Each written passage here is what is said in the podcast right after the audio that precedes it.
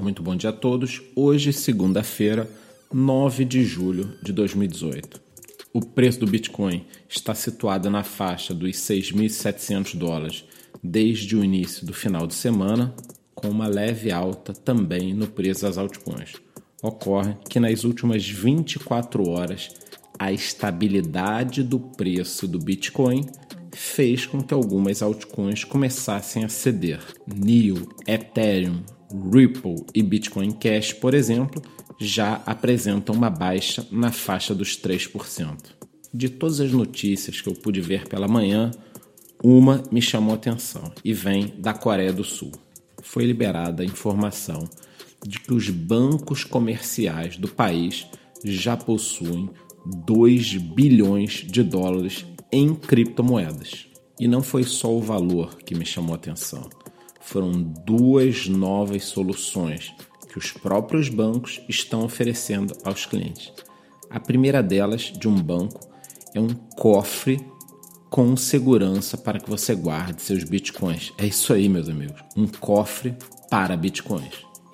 E a outra, um sistema de chaves e carteiras controlados pelo banco. Eu sei, tudo bem, nós, do ecossistema de blockchain e criptomoedas, não gostamos de centralizações, mas eu acredito que isso seja algo transitório, ou seja, para que o cidadão comum entre no mundo das criptomoedas, ele utilizará o banco e os sistemas tradicionais. A partir deste momento e do contato que ele terá, a situação vai mudar. Ele começará a utilizar novas carteiras em seu celular conversar com outras pessoas e esse sistema irá se transformar. Ou seja, os cidadãos entrarão pelo mercado tradicional e depois entenderão o que significa criptomoedas saindo deste terceiro, que seria o banco, que nós não precisamos. Resumindo, não se espante se um dia você abrir o seu aplicativo do Itaú, Banco do Brasil ou Bradesco e encontrar um íconezinho do Bitcoin.